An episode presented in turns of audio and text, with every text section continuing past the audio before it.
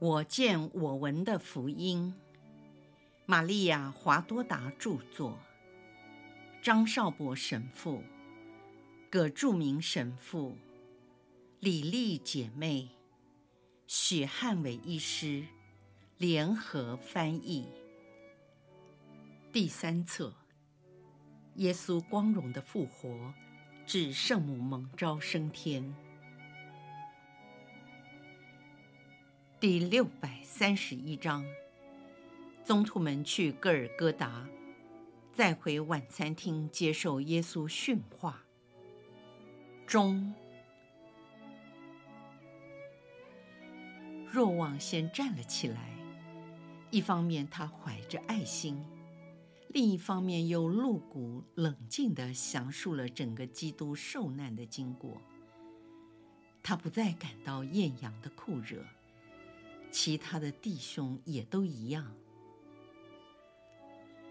若望继续述说，耶稣怎样拒绝那掺有麻药的烈酒，还被命令脱去衣服而裸露的身体；如何用母亲的头巾遮掩难忍的羞辱，也由于赤裸露出遍体鳞伤的身体，他们的残忍。竟到了如此的地步。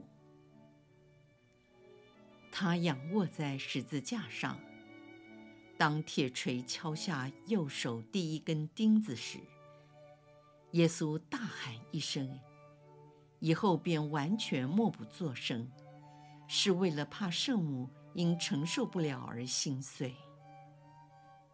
钉左手时，由于手腕到达不了预先做好的钉孔。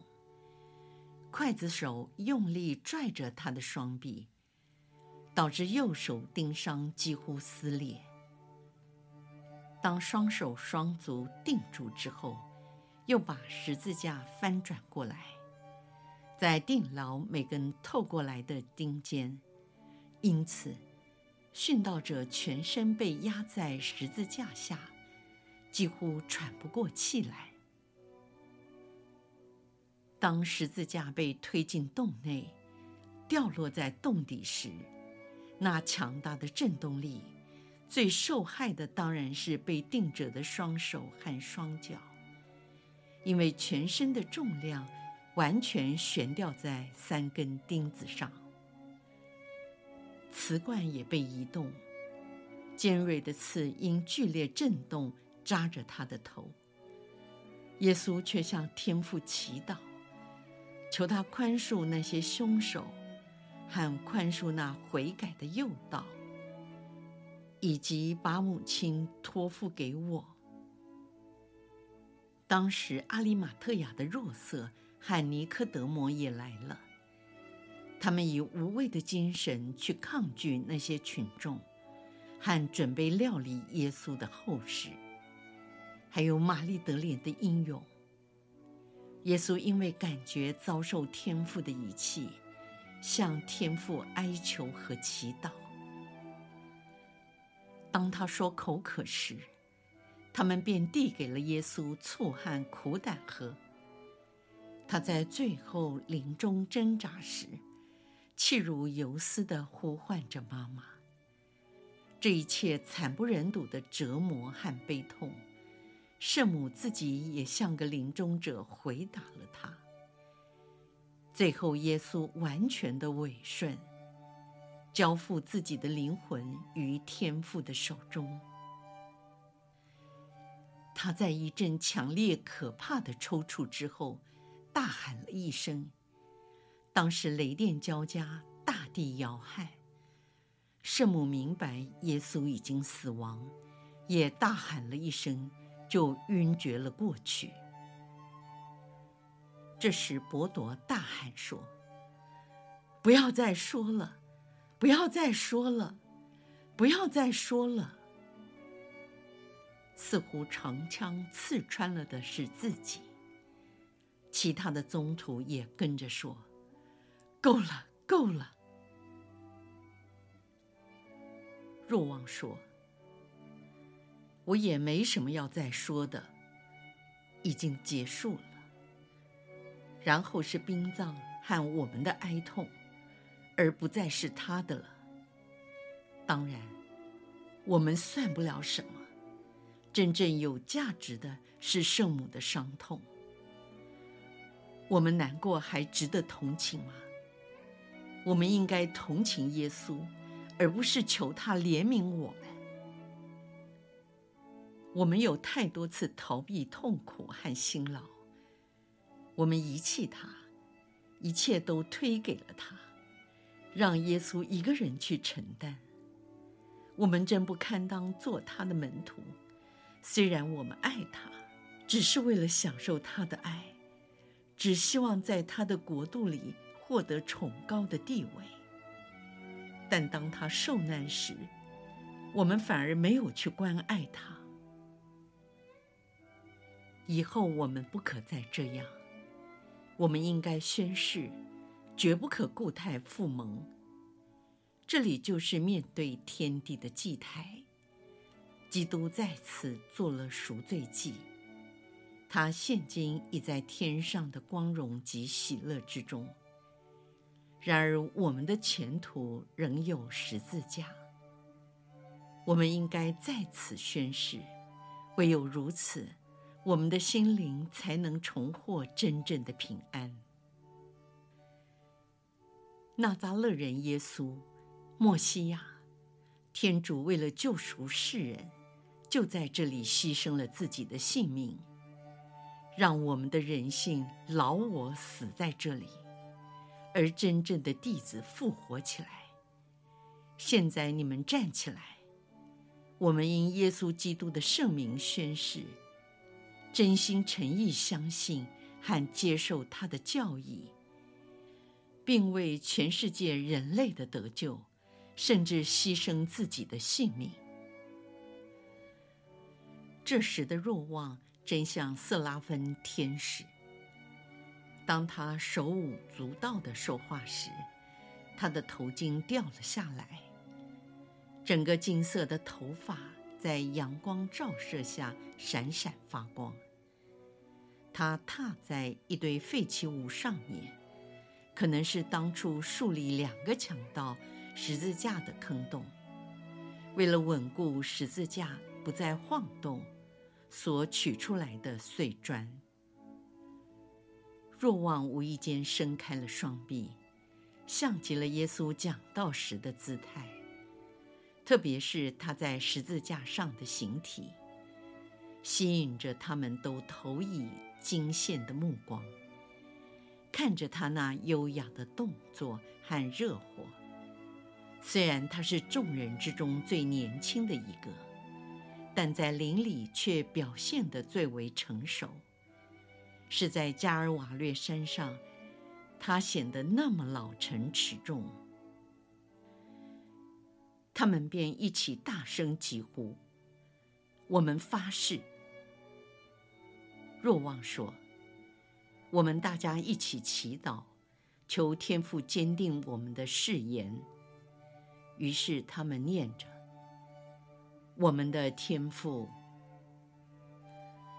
十一位宗徒铿锵有力、恳切地念出每一句话，在念到。求你宽恕我们的罪过时，伯铎用手捶胸。当念到最后一句，乃救我们免于凶恶，他们都跪了下来，俯身贴地，深思默想。这时，耶稣已在他们中间。我华多达没有看到他什么时候或从哪里来的。也许他是从悬崖那边出现，在中午的艳阳里，他的圣容散发着爱的光芒。耶稣向宗徒们说：“同我在一起的人，绝不会遭受恶魔毒害。我实在告诉你们，谁若和我联合在一起，服侍至高者造物主。”他愿意人人都得救。这些人能驱逐魔鬼，不受毒蛇和致死的毒物伤害，走入野兽群中，或烈火之中也不受害。天主愿意他们留在世上为他服务。主，你是什么时候来的？宗徒们在问话的时候，仍然跪着，但垂下了头。是你们的誓言呼召了我。现在我宗徒们的脚已经走过这片土地，可以下山了。你们立刻进城前往晚餐厅。今天傍晚，加里勒亚的妇女们将伴同我母亲就要启程。你和若望要跟他们一起同行。我们大家将在加里勒亚的大伯尔山上再见。耶稣向热忱者西满喊若望说：“主，我们什么时候再见？”若望晓得，他会转告你们：“主，你要离开我们了吗？你不降服我们吗？我们非常需要你的降服。”你们全都趴下，就在这里和晚餐厅。我都要降服你们。耶稣降服了他们。太阳的光辉包围着他，就像当日在大伯尔山显圣容时一样。不同的是，这次他在光辉中隐没了。当他们仰起头来，什么也看不见，只有太阳和焦灼的土地。他们难过地说。我们起来，立刻动身上路吧。又说，他和我们相聚的时间一次比一次要短。他今天好像比昨晚来得愉快。我的兄弟，你不认为吗？犹大打斗在问雅各。我相信，我们的宣誓使他高兴。若望，你值得夸赞。是你建议我们做的。伯铎抱着若望，高兴地说：“多莫问，我原以为他今天要向我们诉说他受难的事，但我不懂，他为什么把我们召集到这里来，而又什么都不说。”安德说：“今天晚上我们问他。”阿尔菲的雅各说：“我们走吧，要走的路很远。我希望在圣母启程之前，能和她多聚一些时间。”唉，犹大打斗叹口气说：“另一位让我们留恋不舍的人也要离开了，我们就要变成孤儿，以后我们该怎么办？”他们转向若望和热忱者西满，羡慕地说：“你们两人至少跟他的母亲一起去，并且留在他的身边。”若望做了个手势，意思是说：“你们说的对。”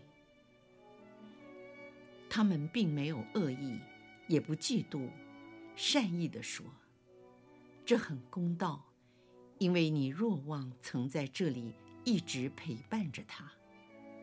另外，你热忱者西满是为了听命，才放弃来此地，而我们，唉，他们开始下山。当他们走到第二平台，继续往下一层去时，看到有位妇女从山脚往上。顶着大太阳走在陡峭的小路上，一言不发，还全身上下的打量着他们，并继续往山巅方向前进。已经有人来到这个地方，所以不只是玛丽德莲来过而已。但是那位妇人为什么来这里呢？看她在哭，并注意着地面。或许那天他遗失了什么东西。这是有可能的，因为他蒙着脸，所以认不出是谁。多莫用他低沉的声音，大声地问他说：“妇人，你遗失了什么东西吗？”“没有，我在找我主树立十字架的地方。我有一个兄弟快要死了，可惜我善良的师父已经不在人间了。”他边哭边说：“世人驱逐了耶稣。”妇人，耶稣已经复活了，他永远长存。我知道他永远常在，因为他是天主，天主是永生不死的。但是他不再生活于我们中间了，是这个世界没有欢迎他，所以他才离开了这世界。这个世界否认了耶稣。甚至他的门徒也离弃了他，就像离弃了盗贼一样，所以他才离弃这个世界。我来是想找到一些他的宝血。我相信他能治愈我的兄弟，远胜过他门徒的副手，因为既然他们对师父不忠，我不相信他们仍然有显奇迹的能力。妇人，刚才主曾到过这里，他的灵魂、肉身一起复活了。他仍然生活在我们中间，他降服的馨香还在我们身上。请看，他刚才就站在这里。若望手指着给他看。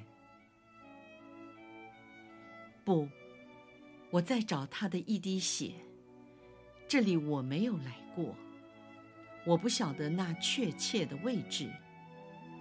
于是他弯下腰，在地上到处搜寻。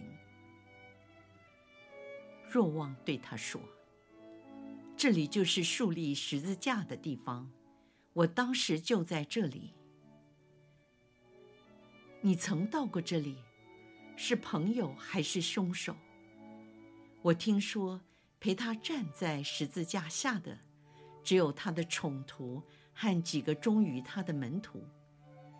我可不愿意和钉死他的人说话。妇人，我不是钉死他的人。请看，这里就是十字架竖立的地方，还存留一些被血染红的泥土，虽然大部分已被挖空。但他流了许多的血，圣血已渗入土壤，你拿一些去吧。愿因你的信德获得你所希望的报酬。于是若望用手挖了些染了圣血的土，那妇人用一小块纱布包裹起来，感谢了，便急速地带着宝血走下山去。你没有跟他透露我们的身份，做得很对。宗徒们又问若望：“为什么你没有告诉他你是谁？”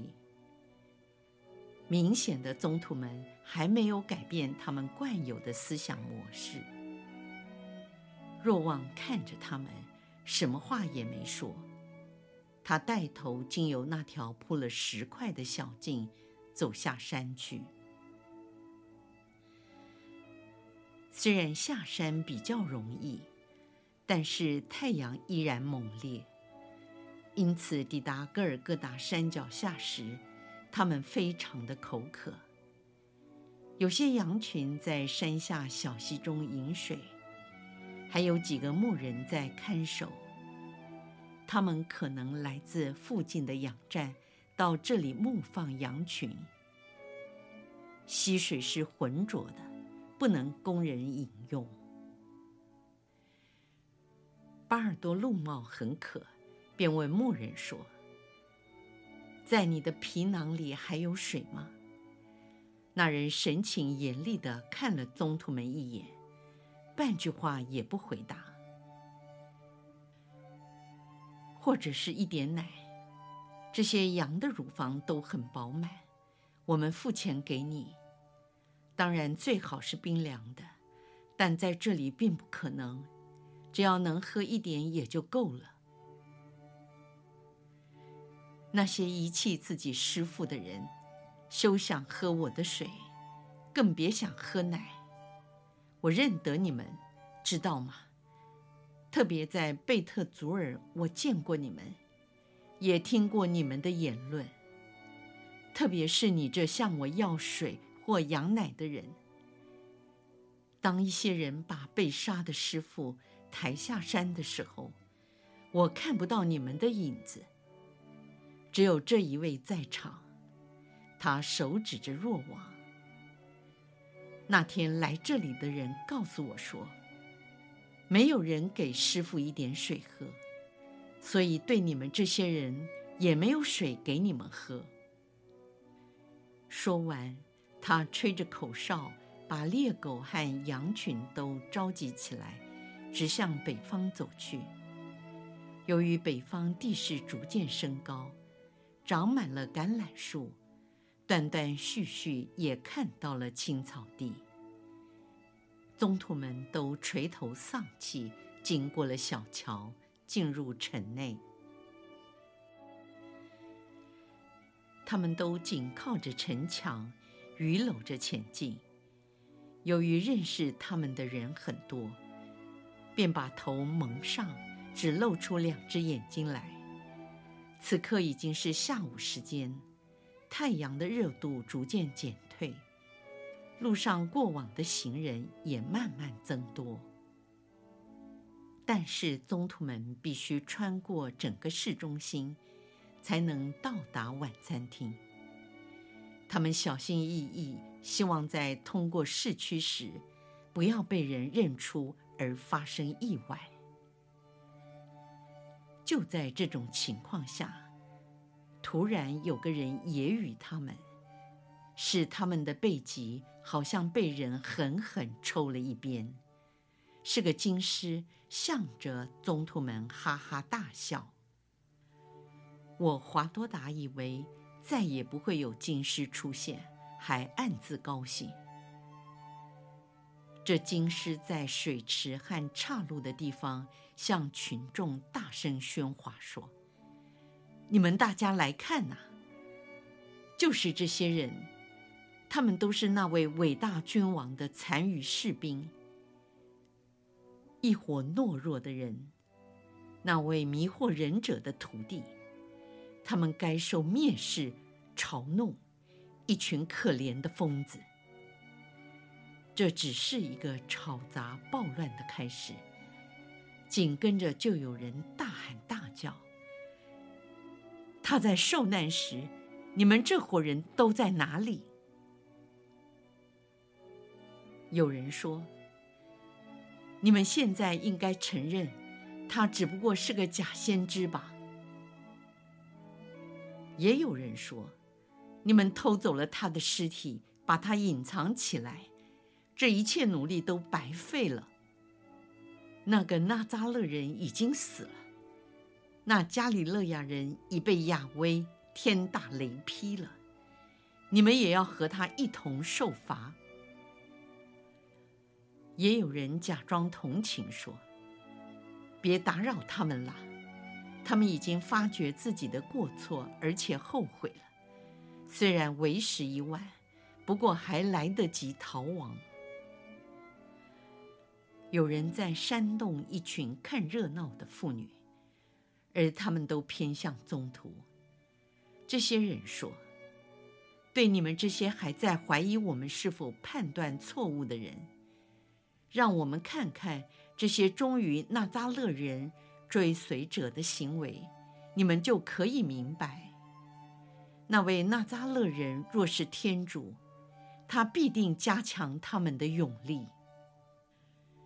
如果他们承认他真是默西亚。”也必然不会逃跑，因为他们该知道，任何人的势力绝对不会胜过基督的神力。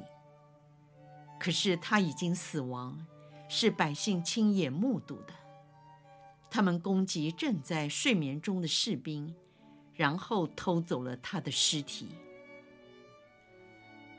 这样做是白费心机的。你们可以去问士兵是否属实，他已经死了。跟随他的群众也四处逃散了。凡是从耶路撒冷把耶稣赶尽杀绝的人，在天主的眼中才是伟大的。那扎勒人的门徒都应受诅咒。神圣的子民，请大家拿起石头来，把这些人赶出城外砸死。这种情势对那些胆量还没有建立起来的宗徒们，实在难以招架。他们便躲在墙边，避免可能发生更大的冲突。害怕充满了他们的心，为了自卫，他们转身往城门方向跑去。阿尔斐的雅各、赞伯德的雅各伯、若望和伯多禄，以及热忱者西满比较镇定，并没有跑，跟在其他伙伴的后面离去。但就在走出城门之前，有些石头还是砸到他们，特别是一堆垃圾。